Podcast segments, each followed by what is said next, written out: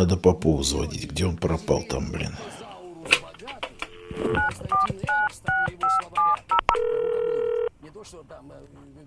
Какие-то артисты. Говоришь, ничтожество мое любимое слово. Тебе, теперь говоришь дремучая самодеятельность. Почему я обречен смотреть на это дремучее? Витиеватие. Но в количественном отношении фамилий меньше не стало. Но иногда теряется мысль за этими оборотами, когда Ну, я смотрю. теряется. Уже непонятно. А Алло, алло. Алло. Ну ты где пропал-то? Запись у нас. Ты в курсе? Нет вообще? С вами говорит автоответчик Ивана Попова. Его сегодня не будет. И завтра, и послезавтра, и после-после. Завтра тоже.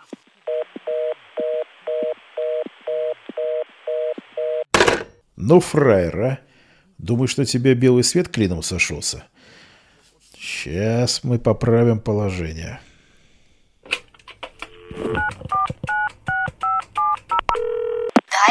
Попова, привет. Будешь с ведущим в новом выпуске?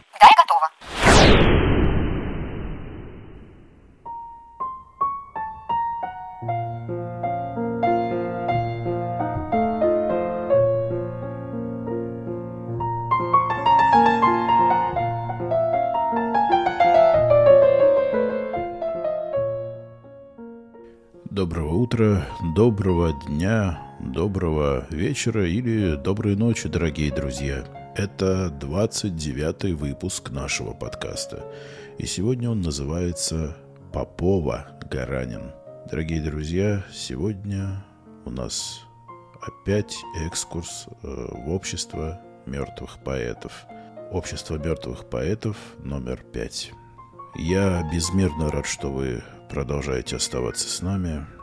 Господина Попова сегодня с нами не будет. Господина Попова подстрелил Купидон. Надеюсь, он попал ему в задницу. Ну, бог ему судья. Итак, дорогие друзья, будем начинать. Э, Желаю вам и нам не ударить лицом грязь, а вам э, получить удовольствие от пятого выпуска Общества мертвых поэтов. Лена, Сегодня наш гость э, Азима, а, поэтесса, очень интересная девушка, которая закончила, насколько я помню, литературный институт. Все правда. Именно его. здравствуй, Азима. Рад тебя приветствовать в Обществе мертвых поэтов. Я тоже очень рада. Пусть тебя не пугает, значит, э, такое суровое название. Не мы его придумали. Но э, бренд раскрученный, поэтому будем пользоваться.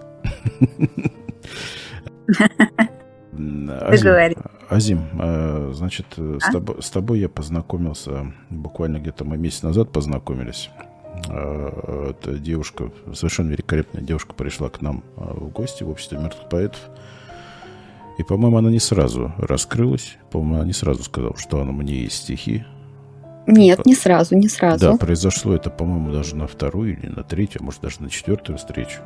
Я был приятно удивлен э, качеству стихов, которые она сама сочиняет и пишет. Э, Они хорошие, они, у них интересный слог, у них э, великолепное содержание, ностальгия такая при- присутствует. Ну, я бы А. все-таки не стала говорить, что Азима не профессионал. Может быть, она не профессиональный поэт, но к литературе она все-таки имеет э, отношение, поскольку вот э, закончив литературный институт, мне кажется, ее все-таки чему-то научили. Ну вот я бы хотела все-таки у Азимы узнать, э, на каком какой факультет она закончила, чему ее все-таки научили в литературном институте. Азимут, тебе слово. Познакомь себя с нашими слушателями.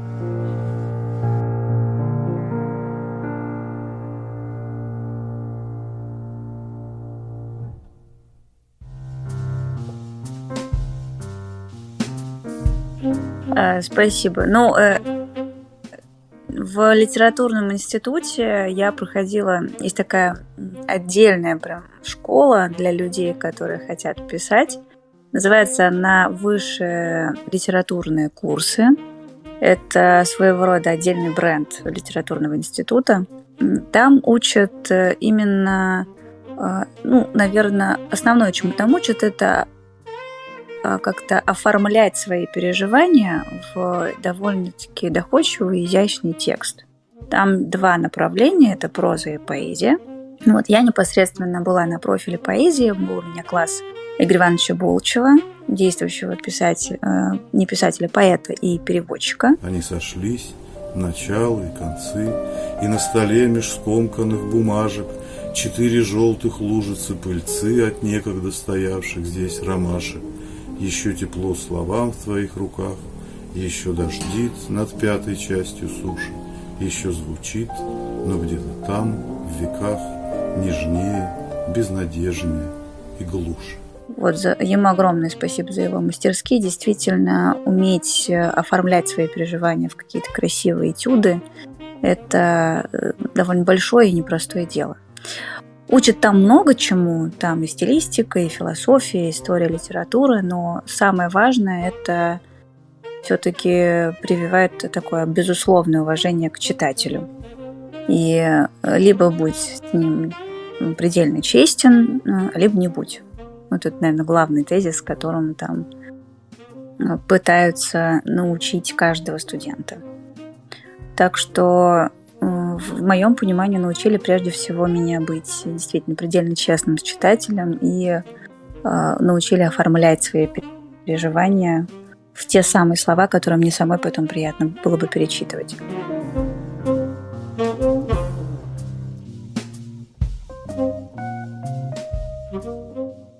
Азима, вот ты говоришь, что э, ты предельно честна со своим читателем, а такое понятие, как литературный герой, не присутствует в твоих стихах, или ты все-таки пишешь о своих переживаниях, о себе конкретно? А здесь э, все равно, даже если приходится строить повествование от лица героя, это довольно-таки такая скажем так, картинка без преломления. Максимально становишься в его тапке, в его э, контекст и не домысливаешь. Вот ровно то, что ты можешь сконструировать, то, что ты можешь вообразить или пережить, исходя из того контекста, который ты выстраиваешь. Это сложнее, скажу честно, потому что с личным опытом, когда работаешь, он тяжелее формулируется, но он понятнее самому себе. Когда формулируешь опыт кого-то, вынужден писать со всеми собственными искажениями, собственными представлениями об этом опыте, но только так, потому что попытка досочинить, додумать, домыслить или допредставить совершенно уничтожает всю идею. Поэтому, наверное, как любой пишущий человек, в случае, если приходится формулировать какую-то историю, эту историю э, в лице этого героя проживаешь в тексте, естественно, сам и представляешь себе вот эту историю с точки зрения переживаний и мыслей, какие, какие хочешь транслировать в тексте, уже ну, будто бы от собственного лица. По-другому mm. текстовая часть, особенно в поэтике, она не конструируется. Вранье там ну, просто за версту чувствуется. Поэтому выдумывать удавалось более-менее удачно только Высоцкому. Всем остальным, к сожалению, не дано, видимо. Вот раз нельзя же так.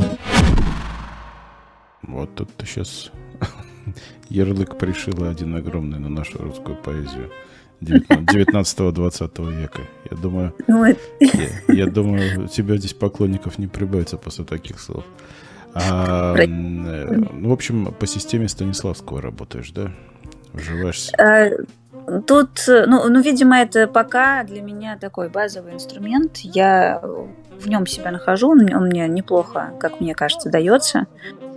А, дистанцироваться от этого опыта совершенно невозможно. Вот оценочно судить это плохо, совершенно. Тут э, свои там ярлыки вешать, особенно в тексте, ни в коем случае нельзя. Ты либо проживаешь это, либо выходи вообще из комнаты.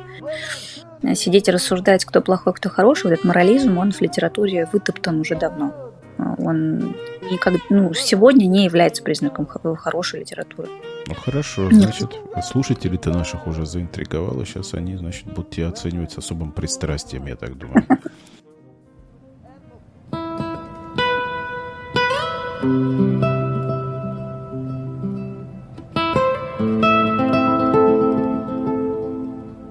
Единственный повод выйти из дома – пустота сигаретной пачки. Единственный способ вернуться снова – словить попутную тачку – Единственный день, когда все прекрасно. Утро безлюдной субботы. Единственный метод шутить безопасно. Пошлые анекдоты. Единственный шанс не быть одиноким – рвать сомнения на части. Единственный смысл в жизни многих – ждать – это самое счастье. счастье.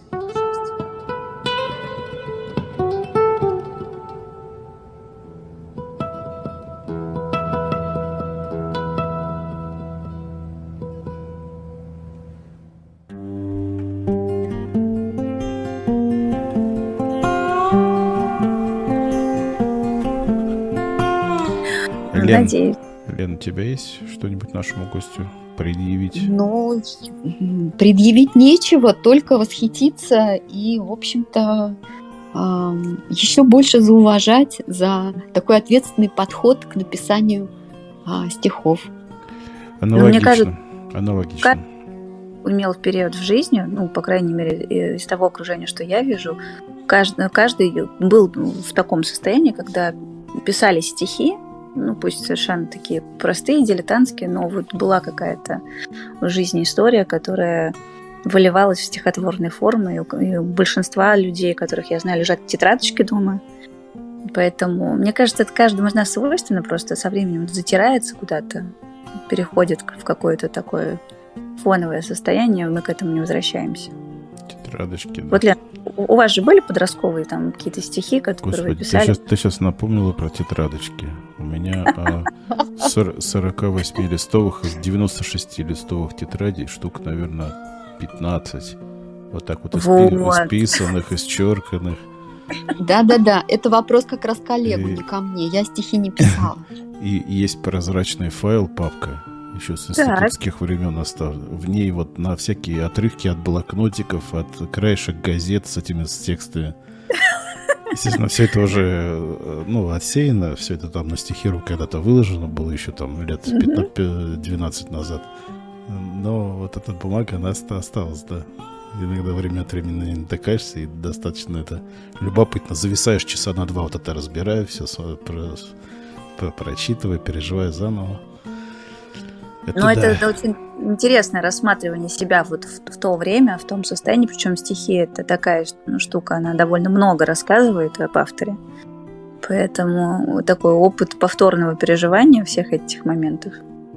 Кому-то неловко читать, кстати, твои верши подросткового периода. Я, например, это делаю с каким-то таким любопытством. Они совсем отличаются от того, что сейчас э, я пишу, и там другие совсем проблемы, переживания, страдания другие. Ну да, надо идти вперед. Конечно. А как давно ты э, начала все-таки заниматься этим? Писать, сочинять?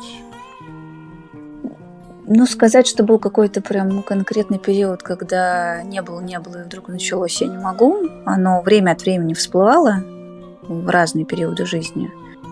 А, И, наверное, лет пять назад я пришла к мысли, что раз уж у меня периодически есть к этому потуги, и мне, мне бы хотелось научиться это делать довольно на каком-то достойном уровне, потому что я понимала, что я получаю огромное удовольствие от того, что нахожусь в этом процессе, но была недовольна результатом.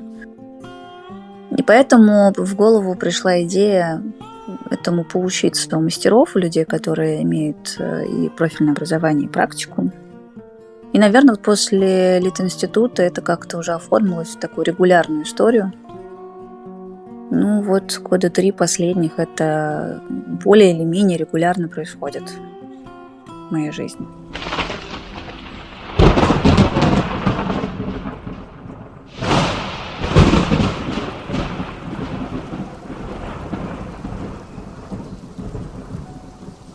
Дождь ручьем собрался у порога. Громко лес над крышей шелестит, Как бы небо не смотрело строго, Снова солнцем скоро заблестит. Проплывут опять под парусами облаков громадных кораблей. Это все у нас над головами. Белый флот и стайкой журавлей. Вечер снова небо перекрасит и прощаться мне с тобой велит.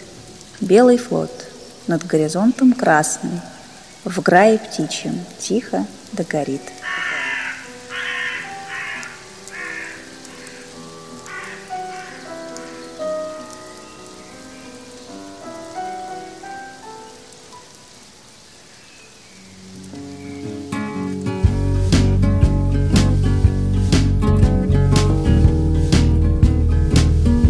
знаете, вот у меня один вопрос такой э, гнетет. Я тут недавно, когда перебирала стихотворения современных поэтов, поняла, что у нас какое-то свое всегда представление об интонации, с которой нужно читать э, стихи. Вот э, как вы интонацию выбираете, когда стихи читаете?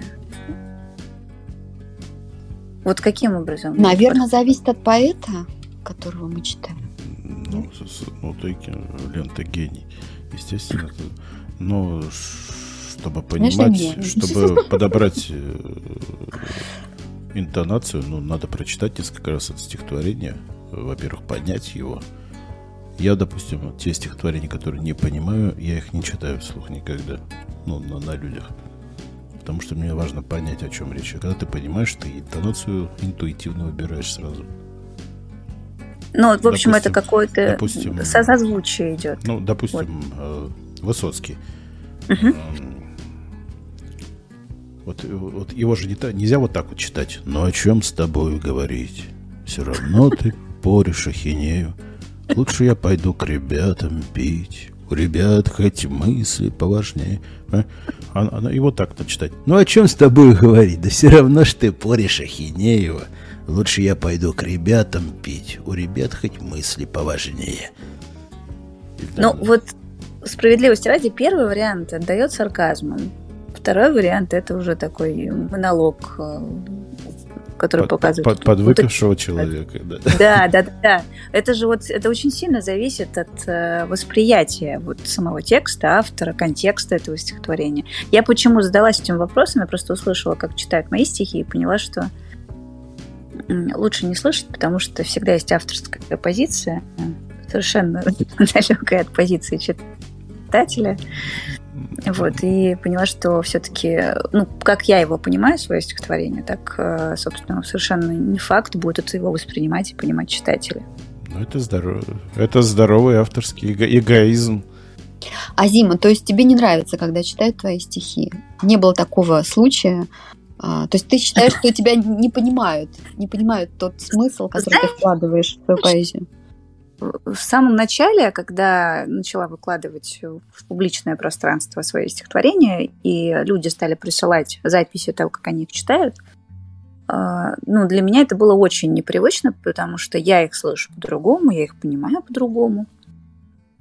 И даже была попытка как-то повлиять на это. Но после некоторого количества времени, поговорив с мастером в своем курсе, я поняла, что вот ты отдал в мир твои верши.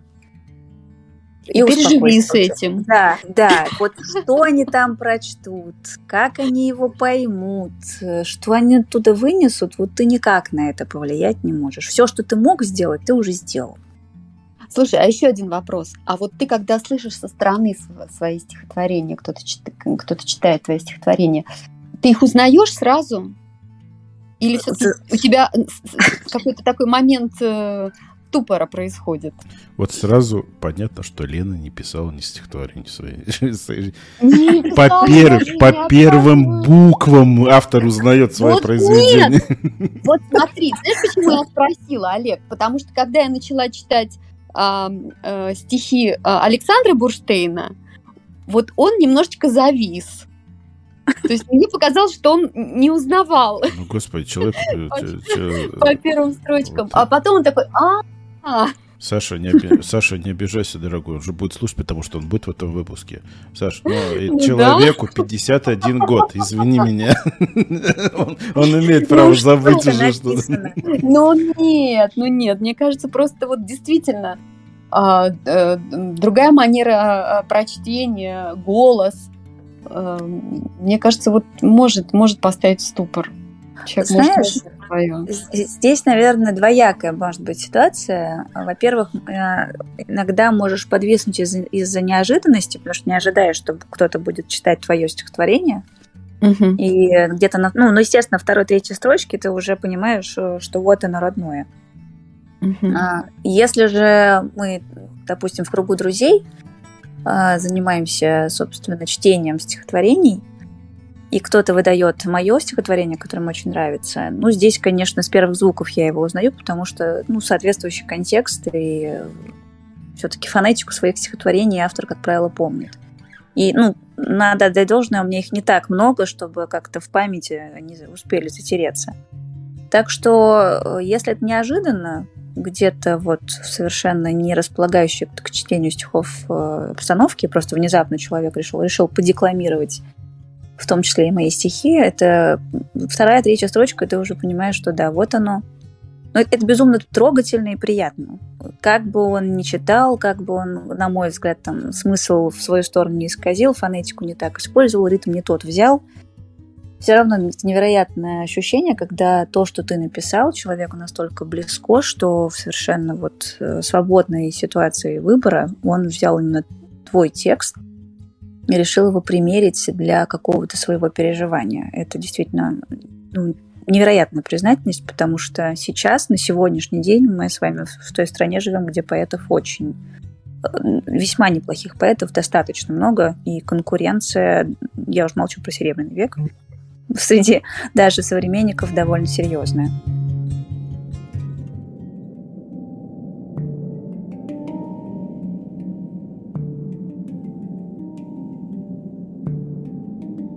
Только тени в пути провожают мой караван. То ли веды, то ли сказания молву распускают. И осколки надежд, как будто песчаный бархан, подгоняемый ветром за мной следы заметают. Меня не было, нет и не будет когда-то потом. Я как слуха красивой до дивы, заморской невесте. Горизонт стал пристанищем мне, это мой дом.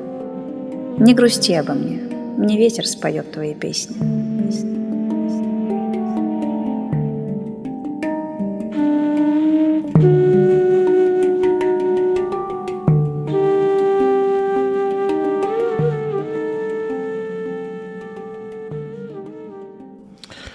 А сколько у тебя всего стихотворений приблизительно?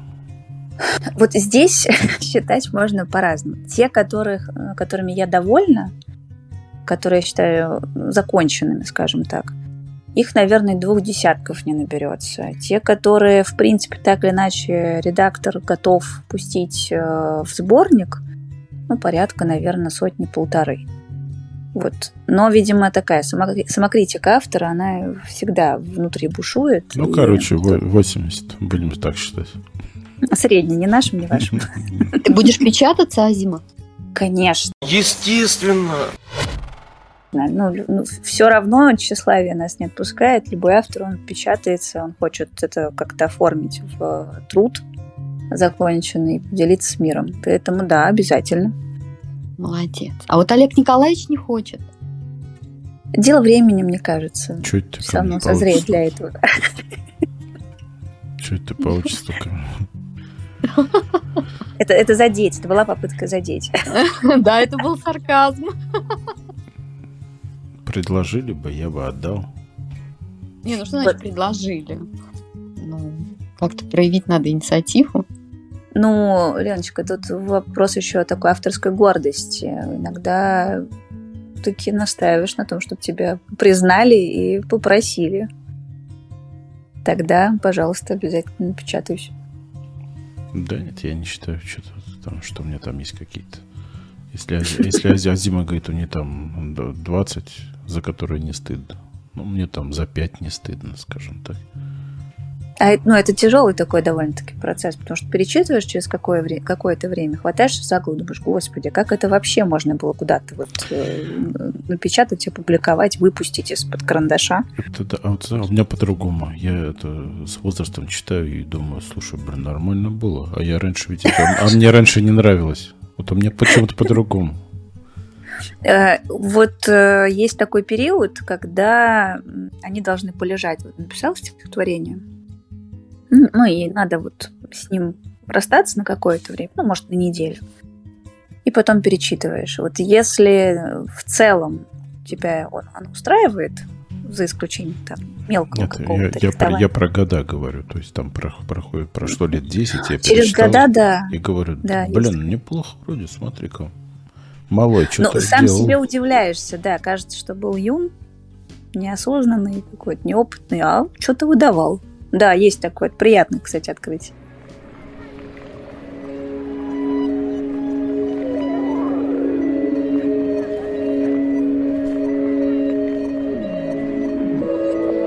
А по небу облаков этажи, этажи Застилают все, и кто же их туда положил? А по улицам спешат чем-то жить, Все бежит, и у нас опять закат в инстаграме лежит. Путь застелит камень, гулко стучат каблуки, И зонты террас пестрят, будто бы маяки. И мой голос к тебе едет по проводам. Август, вечер, запах кофе тебе передам. Мимо все мелькают лица и типажи, а таблички на фасадах знают, где жил. И великий композитор, и даже поэт. И для нас с тобой места, наверное, нет. Наша память в голове, этажи, этажи, слой за слоем уложила всю нашу жизнь. А мы все с тобой бежим с утра на балкон, со двора бегом, из города этого вон.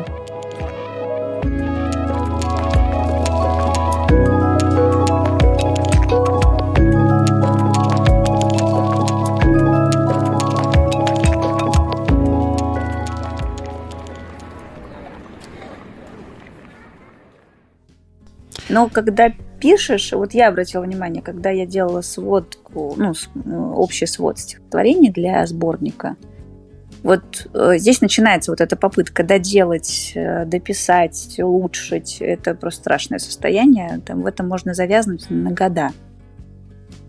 Даже не знаю, что это перфекционизм, это может быть просто изменилась точка зрения. А зима. Могу сказать. Только, только не бежайся. Только не бежайся. Это самое. Да. Я это говорю не только тебе, но и себе, и всем остальным молодым так. авторам, которые себя возомнили. Это отсутствие таланта называется. Стихотворение пишется сразу в лед, если оно пишется, понимаешь? Оно пишется вот, за, за полчаса. Вот те, что случились за полчаса, те случились. Все остальные просто отпустить и забыть. Да, не получилось, значит. И ты начинаешь что-то там шлифовать, что-то там делать. Вот когда ты не можешь дописать что-то одно, ну да, там надо, я думаю.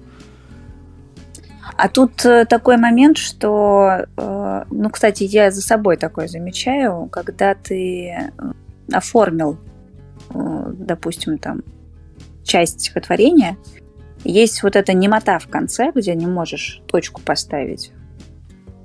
И вот ну, здесь очень полезно отложить на какое-то время. Но очень часто бывает, что годы проходят, пока эта немота вот не как-то не уйдет, и ты не созреешь до того, чтобы закончить стихотворение. У меня есть такое стихотворение, которое закончилось спустя 7 лет. Ну, есть такое, да. Ну, я не знаю, твои преподаватели тебе говорили или нет, но у меня а, как получалось? У меня, как правило, стихотворение всегда получалось от либо первой, либо от последней строчки. То есть я первую и последнюю строчку, как правило, придумываю сначала, а потом середину. И у меня проблем нету с началом, с концом. Ну, не было, скажем так, раньше, когда я писал. Вот у меня, наверное, больше начинается стихотворение и написание стихотворения с какой-то ассоциацией, с какой-то мыслью. То есть нет, не с рифмованной нет, строчки. Нет, там, ты, ты должна понять, ты же доносишь читателю какую-то мысль, ты же хочешь мысль какую-то mm-hmm. высказать. Да, и вот эта да, мысль, да. она ложится в концовку самого стихотворения, понимаешь? И вот э, всегда я, когда писал, я всегда mm-hmm. последнюю мысль, вот эту четверостишие закладывал, и потом начинал от этого скакать и начинать сначала и до этого, до этого конца логического доводить. А не бывало так, что в итоге изначально вот эта форма, она уходит из стихотворения, остается нечто другое? Да нет. Вот у меня пару раз такое было. И это, видимо, так на первых... Это, это называется замечталось. Я о другом начал. Да, да, да, про, да. про процесс сочинительства о другом чем-то вспомнил. Значит, не ну, там начинается мысль за мысль, слово за слово. Язык языку, куба об кубу, глаза на глаза, щека на щеку. Но...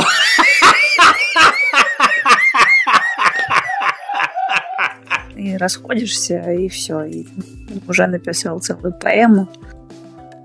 Кстати, написание больших форм это совершенно другая история. Если стихотворение вот как раз э, с лету за полчаса это вполне себе, то большие формы совершенно изматывающая история. Моя попытка написать поэму длится уже который месяц. И я уже, честно скажу, понимаю, насколько непросто было всем до меня поэтам которые писали большие формы, это очень непросто выдерживать одинаковую стилистику, темп и сюжетную линию параллельно. Поэтому вот туда я замахнулась, но пока еще ничего отдельного не случилось. Может быть, это вопрос какого-то времени. Ладно, все впереди. Дело за дело ты взялась за тяжелое. Я желаю тебе его Надеюсь. не уронить и нанести на гордость своих хрупких женских плечах вперед. А теперь давай послушаем еще твои стихи. Твоя сцена.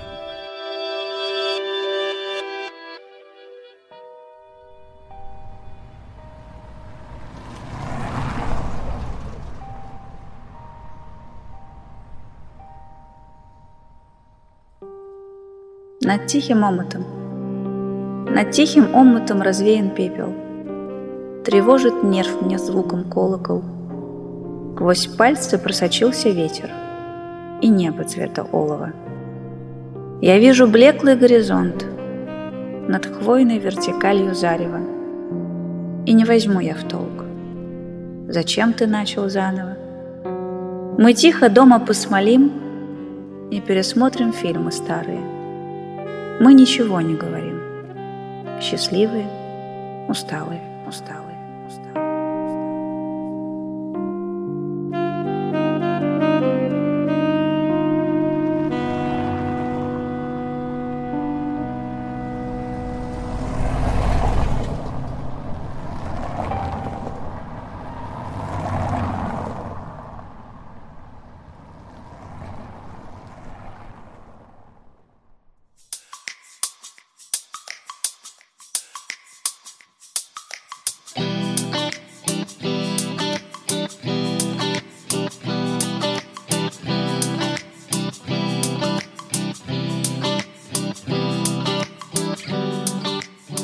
Что, дорогие слушатели, возрождаем мы нашу серию а, поэтических выпусков под названием «Общество мертвых поэтов». Сегодня часть пятая.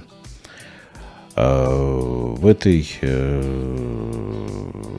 в этом блоке у нас, э, значит, будет э, участвовать великолепный поэт, настоящий поэт, не как там, не как 90% тех, кто у нас в выпуске бывал, а настоящий поэт. Сейчас он, э, к сожалению, не на исторической родине проживает. Благодаря современным технологиям сейчас мы пообщаемся продуктивно. И вы, э, надеюсь, оцените то, что мы э, с Леной услышали недавно и были просто восхищены. Не поражены, а восхищены. Я бы хотела еще, еще бы хотела добавить от себя, что Александр не просто поэт, а он потомственный поэт. Вот, но об этом позже, уже в процессе. Да, он сам, наверное, нас познакомит э, с собой и все это расскажет. Так, все, замолкаем. Саш, тебе слово. Александр, дорогой, познакомь себя, пожалуйста, со зрителями. Твой выход.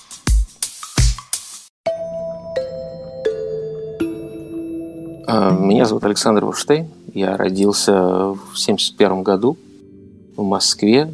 Ну, прожил я там, наверное, несколько дней, пока в родильном доме был. Вот, и после этого все остальное время ам, на территории, так сказать, бывшего Советского Союза я жил в Киеве. Вот, ну, там, где вот а, откуда вся моя семья. И вот так мы и жили там до 89 года, а потом ам, переехали на постоянное место жительства, как говорится, ам, в США. И вот с тех пор мы там живем. С чем, Вот. это, с чем это связано, если не секрет? Ну, Только не говори, что папа, У нас- па- папа военный, и мы часто переезжали. А, нет, папа гражданский, все, все гражданские. У нас, э, ну, мы, мы бы еще переехали и в 79-м году, а не в 89-м, если бы можно было. Но стало неожиданно нельзя, и, так сказать, э, э, мы не успели. Вот 10 лет лишних прожили э, еще в Советском Союзе, ну, что, в общем, возможно, в каком-то смысле хорошо. Иначе бы я по-русски говорил плохо и ничего бы этого всего не написал.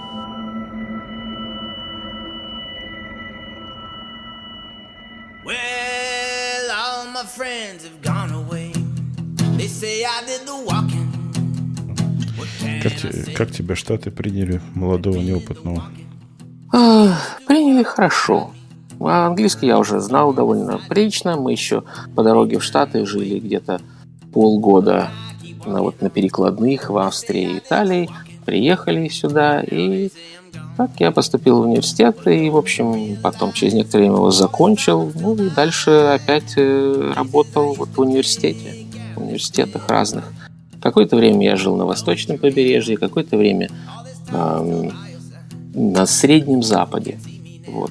То есть вот в той самой ам, Айове, о которой идет, который, так сказать, ам, ам, говорится в одном известном, да упоминается в одном известном стихотворении. Вот. ам, ну вот, вот там я и жил, такой довольно библейский срок, 7 лет. Что же вас туда занесло, Александр? Работа. Ребят, Вот. подождите. Работа же оттуда меня и унесла. Секундочку, безграмотным объясните, что, про- что за отсылка к Айове, я не понял. Что за известное стихотворение про Айову? Как живется вам в Айове? Ну, как-то вот так вот. эм, эм, про- а, пролетай над Айовой. Вот, пролетай над Айовой. Вот, можно спросить, как живется, а можно, как живется вам. Ну, ответы ле- разные. ну, ле- легче не стало. Ладно, все, про, Я проехали. дальше говорить не Ну, буду. так- Я дальше рассказывать это стихотворение не буду. Ну так, Александр, почитайте, вы его не помните наизусть? Нет, нет, нет, это, это народное стихотворение. Это Ага. народное стихотворение, вот, и я дальше э, пролетая над Айовой, как живется вам, э, читать его не буду.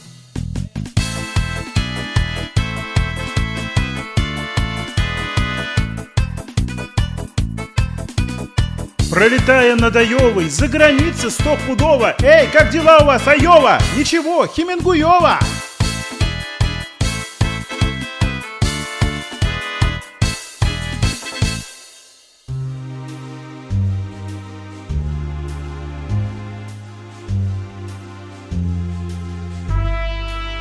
Александр Сакич, я правильно произнес отчество, да? Правильно? Александр Сакич, дорогой, поведайте нам, после того, как вы приехали в Америку, э, чем вы занялись, э, где вы учились и как вы пришли к стихосложению, к поэзии. Пожалуйста. Эм, Еще до отъезда я учился на Мехмате эм, уже в университете в Киевском, и, естественно, для меня путь был один. Я продолжал учиться, сюда же поступил э, в Пенсильванский университет, там э, тоже, в общем, занимался математикой и э, окончил, получил степень бакалавра, потом, опять же, в том же университете получил и, и- и доктора степень, вот, через э, пять лет, в 98 году, и потом здесь в математике как бы а, вот такой, как э, цирк из одного человека, А, едешь за работой, ну и вот я ездил за работой в разные места, жил я где-то вот в Род-Айленде, после этого в Айове, ам, и потом вот переехал в Вашингтон, вот здесь теперь живу. Вот, ну, для, так сказать, а, Географически могу сказать, что Род-Айленд находится на восточном побережье, такой маленький штат, Айова на среднем западе, вот так Миннеаполис и Чикаго, составьте примерно прямоугольный треугольник. И Вашингтон, ну вот где он, Вашингтон? Ну, так вы по, по столицам прошлись, да? Родились в Москве, жили в Киеве и, наверное, закончите в Вашингтоне, еще в одной столице. Да, да, да.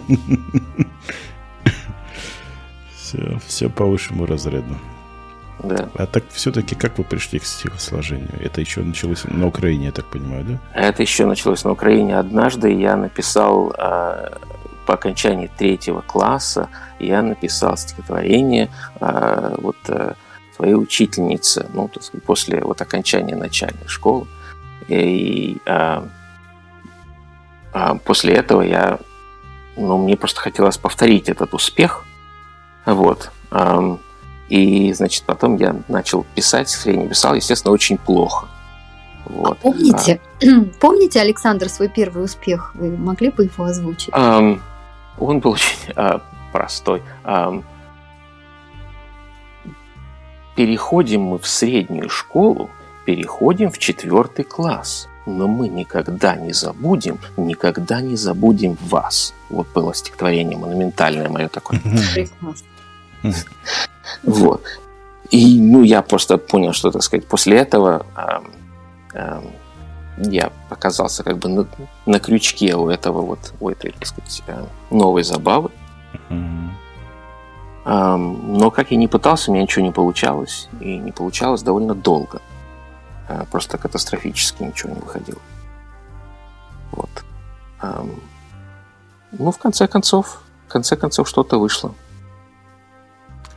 Александр, а были э, у вас э, какие-то сборники, где, где вы Ам, издавались, или вы только в сети? Можно вас было наблюдать? А, Меня, наверное, можно в сети вас найти только. А, нет, какой-то я в каком-то сборнике был, но это все тоже относится к сети. Я писал с момента основания а, такой э, сайт один называется Буриме. Burime.com это один из старейших сайтов русского интернета, а, где это могучая кучка вот таких вот буремистов э, пишет э, буриме на, на, заданные рифмы и уже написала их тысяч шестьдесят с тех пор, вот за эти вот 20, почти 30 лет уже. Вот. Да, Э. Александр, э, надо сделать, наверное, перерыв, а он там пишет кто-то.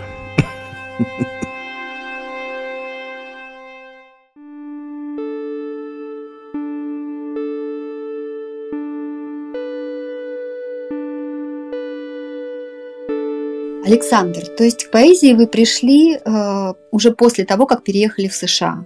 Расскажите, Ну, пожалуйста. об Я шел к ней и до того, но, но Ну, у так, меня стало актив- активная получаться. фаза. Да, Да. Получаться у меня стало уже, в общем, здесь. Эм, ну, относительно. Эм, и эм, я познакомился на... эм, я должен тоже все-таки отступить слегка. Оказалось, что есть такое дело. Вместо того, чтобы писать письма, которые приходят через там недели, можно написать в одно такое место, и оно и доходит сразу, мгновенно. Мало того, оказалось, есть другое дело. Можно куда-то, можно писать вот туда вот, и оттуда отвечает. Вот, и, значит, обзывать кого-то там дураком, а тебя тоже обзывают. От этого, значит, все получают взаимное удовольствие. Вот. И, ну, первое, конечно, было email, а второе, вот, был такой Usenet. Значит, до, до, до интернета еще были форумы разные. И вот а, тогда, значит, э, форум, который я нашел, назывался SOC Culture Soviet. Ну, Мгм. SC SCS, да. И э, вот, А почему сказать, псевдоним, Александр? Почему А? Миша Флегенко? Почему первый псевдоним ваш был Миша Флегенко? Расскажите. Ам, Интересно. люди страшно ругались, там, эм, там в общем, кто-то пытался э, эм, эм, организовывать какие-то свои, в общем, компании против друг, одни против других, э, там были страшные, так сказать, э, э, вот эти вот войны, флеймы, вот, то есть Террарий это было совершенно невозможно, общем. да, но и, в общем, мне хотелось какой-то вот навести мир и одновременно что-то такое, вот какое-то творчество принести туда. И эм, эм, который я слышал, и имя, которое я слышал, вот Миша Флегенко, анекдот был такой, что человек эм, еврей, значит, у него была фамилия э, Флигенкоп, ну, значит, он хотел сменить национальность как бы на более э, подходящую, так сказать, к жизни в Советском Союзе. Вот решил стать украинцем, отбросил последнюю букву П, стал Флигенко. Вот. Флигенкоп означает муха в голове. Ну, вот, так сказать. И оттуда, значит, пошла эта история. Я взял этот псевдоним, отобрал его у природы, вот, и начал писать такие вещи. Сначала я использовал ам, стихи а, своего дяди. Вот. А, Да, а как потом они начал свай. Как Ам, они- Как ну, называлась эта серия? а, господи, как она называлась? Ам, Фила, софизм. Да, философизмы вот. И я потому что ам, как раз набирал эту книжку вот э, для такой печати, ну, относительно самодельной. Вот. И э, тогда же русские шрифты, в общем, были не очень, на английской клавиатуре было сложно. Ам, вот. И я во время набора всей этой книжки я все это выучил. А, вот. И ам, некоторые стихотворения мне, ну, как бы понравились, я понял, что они, то они подходят точно вот к этому характеру, и, значит, в конце концов нужно... Я, и в конце концов, я их использовал, а когда они подошли к концу, я стал использовать свои. Александр, а вы в дядюшкин сборник случайно свои философизмы не вставляли? Не Нет, нет, нет, нет, нет, нет, нет, нет. Ну, во-первых, все-таки это же... Нет, ну как же. Ну, ради А, шутки. Что за дядюшкин сборник, просветите? Не говорю. ну, мой эм, дядя... Дядя Александра как бы, Вилен. Ефимович Киль. Да. Вот он эм, тоже всю жизнь писал стихи, ну, как я, ну, так, ну, поэт-любитель. Вот. И эм, у него, когда я увидел эту книжку стихов, я понял, что эти стихи очень подходят вот к этому персонажу, и а- а- они просто замечательно эм, выглядят од- одно- одни на фоне другого, и я решил, что, так сказать, вот если я их эм, э, вот подсоединю, так сказать, к этому, вот к этой личности, будет замечательно. Эм, Вот. И, честно говоря, сейчас я их не помню наизусть, но эм, эм, а- они были ну, потрясающие. Они точно подходили к Мише Флегенко, который э, был очень дружелюбным человеком. Эм, Ну, Александр, я правильно понял, что Миша Фригенко это самый первый псевдоним? Самый первый псевдоним, да. Самое яркое стихотворение э, времен Миши Фригенко. Ах, Наверное, это все-таки мое стихотворение, не совсем Мишина. Можно я сейчас, можно свое, я свое прочту? Вот то самое первое, которое у меня как бы получил. Я эм, написал его, подумал, «Ну, кажется, это лучше, чем все остальное. Все остальное какая-то ерунда, а вот это еще уже ничего. Нет, тех времен. Тех времен. Вот тех стихотворение. времен, да, тех времен, да, 94 года. Как оно называется? Борода. Борода. Отлично.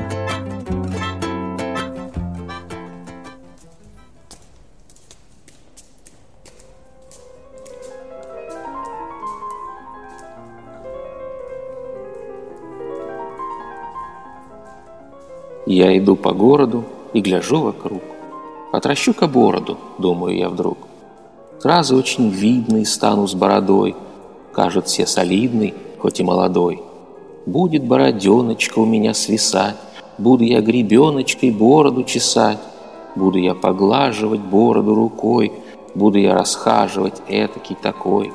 Будет ветер веять, холод и в жару, Будет она реять гордо на ветру, И в денек дождливый, самую быть, Стану я счастливый, очень может быть. А пока по улице бритый я иду, Счастье где-то тулится, да его найду. Кушаю ириску, гляну на часы, Счастье где-то близко, у меня усы.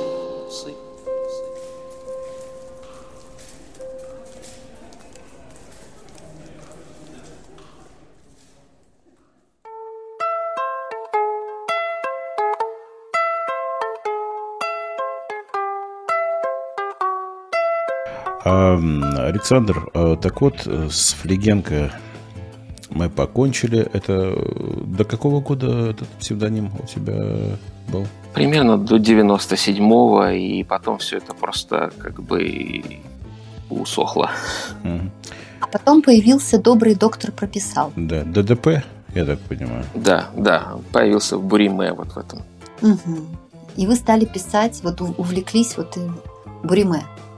Да, Стали Буриме на за заданные рифмы. на заданные рифмы, да. Об этом переведи поподробнее, пожалуйста.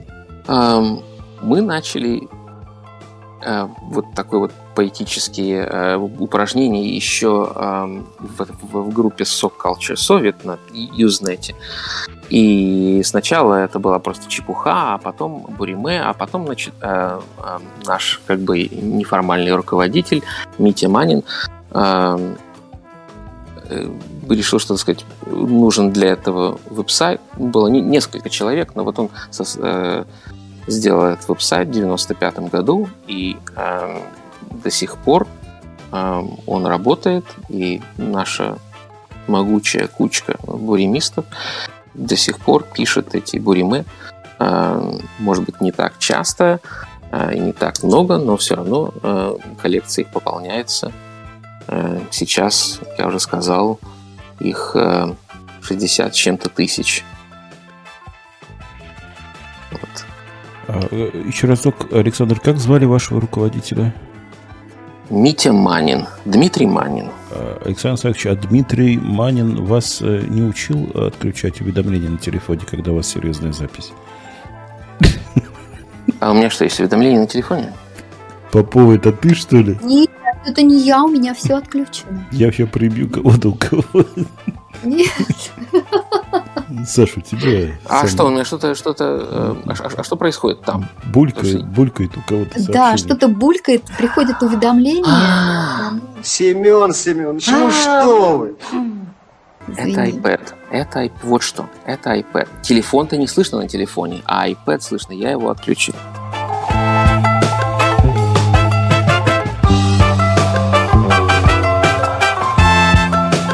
Да, Александр, в преддверии, э, так сказать, мы записываемся в преддверии э, Международного женского дня 8 марта. Я видела у вас э, вот как раз э, написанный под псевдонимом, под псевдонимом ДДП э, Буриме э, в разделе «Женское». Вот вы не могли бы нам да. что-нибудь зачитать из этого? Так, Попова напрашивается на, это, на подарки. Александр, не откажите. Да.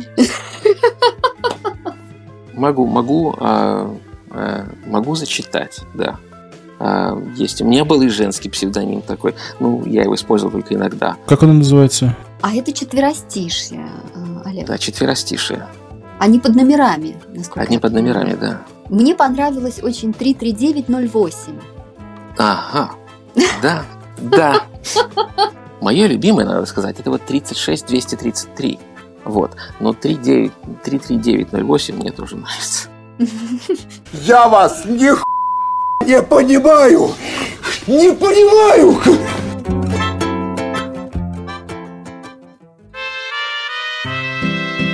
Александр хотелось бы мнение профессионала услышать.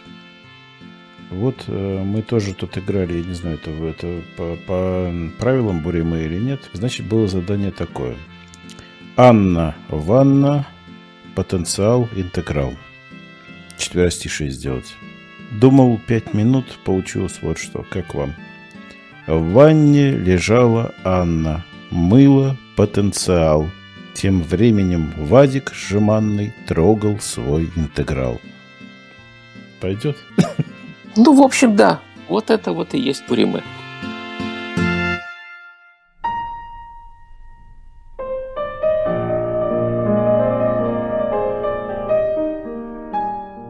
Работала сегодня как кобыла. Готовила, мила, стирала, мыла. А он опять в своем репертуаре. Чего ты, говорит, не в пеньюаре?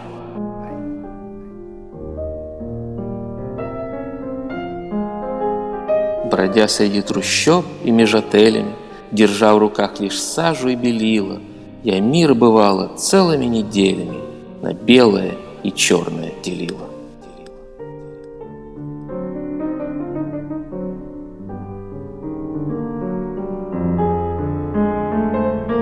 Причала торчала дрожа госпожа. Госпожа у причала торчала дрожа. Что же делала та госпожа у причала? А торчала, торчала, торчала, торчала.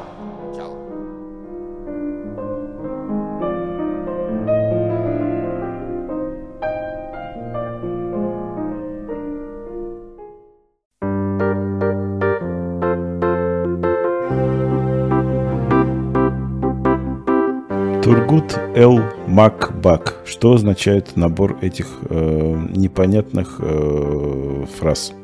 Скажи, скажи, пожалуйста, Саша. когда в 91 году, сразу после развала Советского Союза, я читал журнал Time, и там было написано, ну, значит, как теперь называть Советский Союз. Но они так пробовали, так пробовали, но в конце концов, значит, автор говорит, ну, а если назвать его там Тургут Макбак, ну, от- откидывая Прибалтику, то вообще тогда выходит какая-то белиберда, габлдыгук по- по-английски.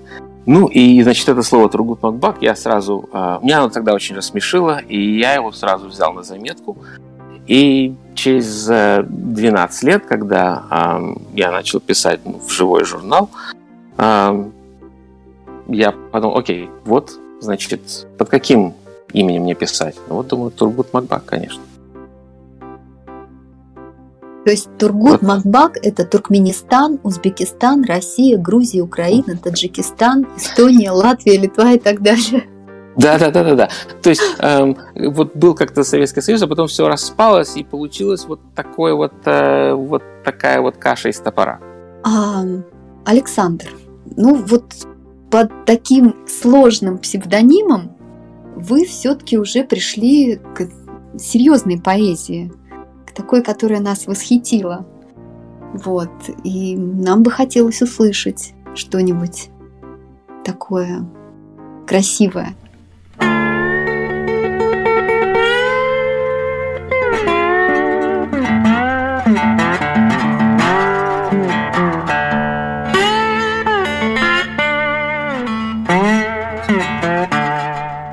Полях стихают краски, звуки, Смолкают овцы и коровки, Держась друг с дружкой за руки, Идут айовцы и айовки. Они идут почти по-русски, Тот силуэт худой, тот грузный, Где кукурузка кукурузке Воняет стебель кукурузный.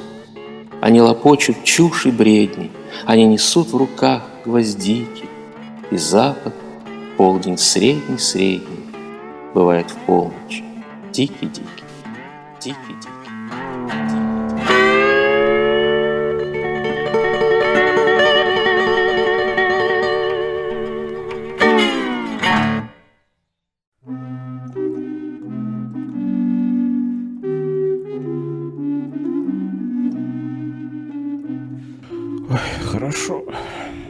Слушаешь вас и прям умиротворяешься.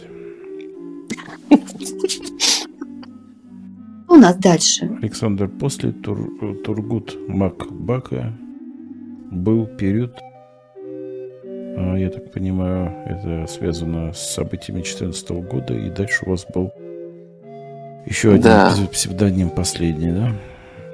Расскажите подробно, пожалуйста. Я долго думал, ам, как бы себя назвать так, чтобы вот ам, это был человек, который а, ну, очень-очень сочувствовал ам, э, всем-всем а, газетам и, как говорится, про, ну, в общем, был за все. Вот за вот, что, вот за, за что нужно быть за, вот он был за все это. Причем об- обеими руками, и ногами, и головой, всем. Вот. Ам, но с другой стороны, он простой человек и а, душевный. А, и решил я его назвать Иван Семизайцев. Это почему? Иван Афанасьевич Это, Семизайцев. это почти что наша игра. Это почти, как это, э, Это отсылка к деду Мазай, что ли? Я что-то не, не- не уловил. Я не знаю, что-то такое, вот да. С одной стороны, я, я вспомнил, была фамилия такая, ну, был когда-то какой-то советский, значит, э, функционер по, а, по фамилии Семичастных, вот думаю, семи, хорошо, Ага. семи, да, значит, ам, ну, семи, пяти, там, что-нибудь трое, я думаю, ну, какой еще? Ну, вот Зайц, Семи Зайцев. Думаю, «Хор- хорошо, такая фамилия, вроде бы совершенно не- невозможная, такой вообще, ну, ни у кого, наверное, нет, Ам, но выглядит так, как будто обе, все части выглядят так, как очень, ну, правильно, так.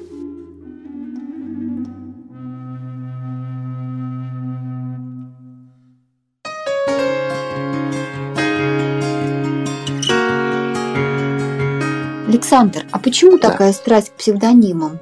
Э, Вы не хотите под своим именем Ам, выйти уже В журнале РУ я опубликовался. сумрака? В журнале «Ру» я публиковался под своим именем. А, ну и вот видите, сейчас я рассказываю про этот псевдоним, а до того а, я никому о нем не рассказывал. Вот видите, вот сейчас вот первый раз. Вот первый раз так а, рассказываю как бы всем, кто будет слушать этот подкаст. У а нас- до того... В Попов. У нас эксклюзив, Олег. Не в Попов Гаранин, а в Попова Гаранин эксклюзив. Спасибо, Александр. Это еще Исаакович. один подарок на 8 марта. Спасибо, Александр. Как э, у нас мем был э, в Татарстане э, на местном телевидении, который потом по всей России разошелся. Так неожиданно и приятно. Очень приятно.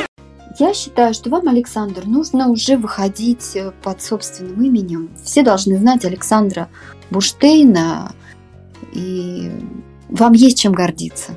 И нам тоже. Спасибо, спасибо. И это большое шествие. Начнем с нашего скромного, никому не интересного подкаста Попов Гаранин.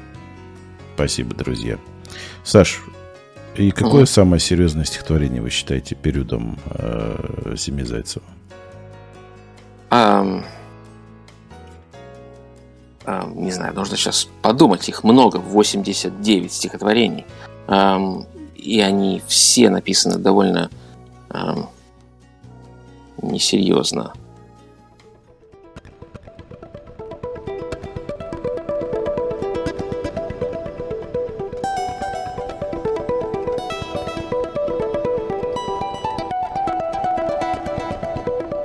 Я слыхал тут, разные бывают. С ними я, конечно, не знаком. Что Россию часто обзывают, и при этом русским языком. Столько лет они учились в школе, чтобы чувство к родине хранить. Но теперь хотят всего поболее мать Россию взять и осквернить. То ли их европейский бес попутал, то ли доллар в сердце им попал.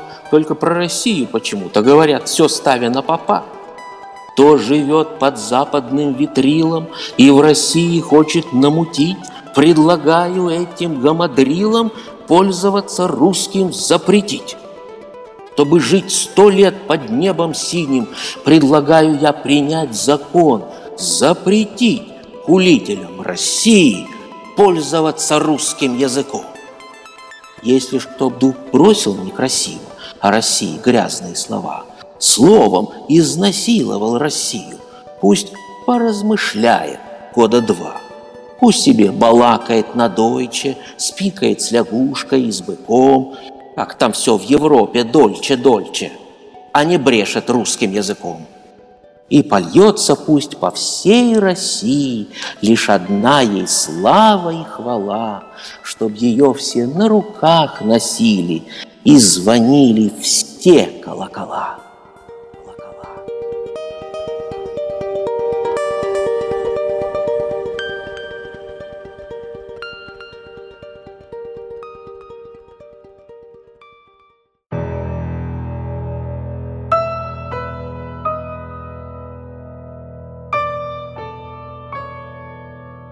Ну да, Александр, э, политическая повестка это всегда актуально. Тем более сейчас, в то время, когда все эти события внешние происходят у нас. Ладно, не будем о грустном. Я, кстати, хотел тебя спросить, э, Александр, а ты кто там, э, демократ или республиканец у себя там? Я демократ. Эм, Как тебе сказать? Я так просто спросил. Я, я в, в душе не что это означает, но я тебя поддерживаю, Александр. как говорится, спасибо и на том.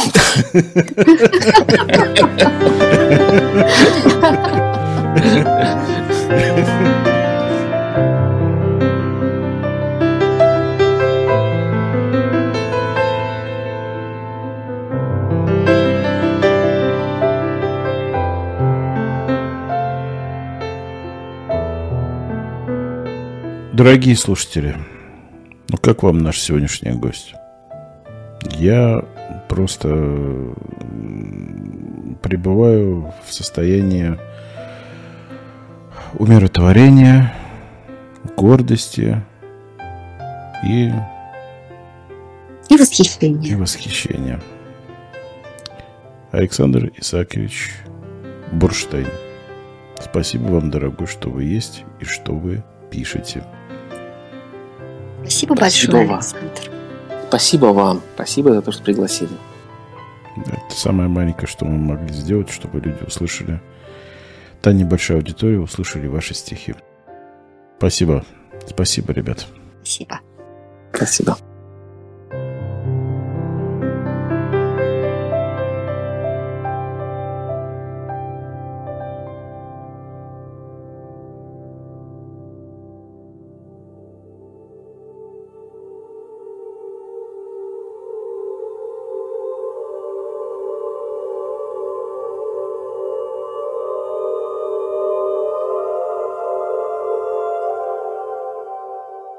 Вот аттестат, дура. Видишь, я вон с краю. Рядом со мной Юра. Видишь, прижал раю. Видишь коней сзади. Это вот тем летом я их припер к дяде. Ладно, неважно это. Там, блин, одни степи. Редко пройдет поезд. Лег, натянул кепи. Все, объявляй поиск. Вот так они рая. Видишь, визжит. Страшно. Вы, блин, там умирали. Ладно, это не важно. Юрка потом спился, сел, сидел, вышел. Где-то он долго впился, вроде я так слышал. Райка теперь в Штатах, вышел замужем тоже. Ходит, как каждый пятый, с сытой свиной рожей. Хоть, блин, ругайся матом. Рая оказалась, Юра. В крае кто с аттестатом? Это же я, дура.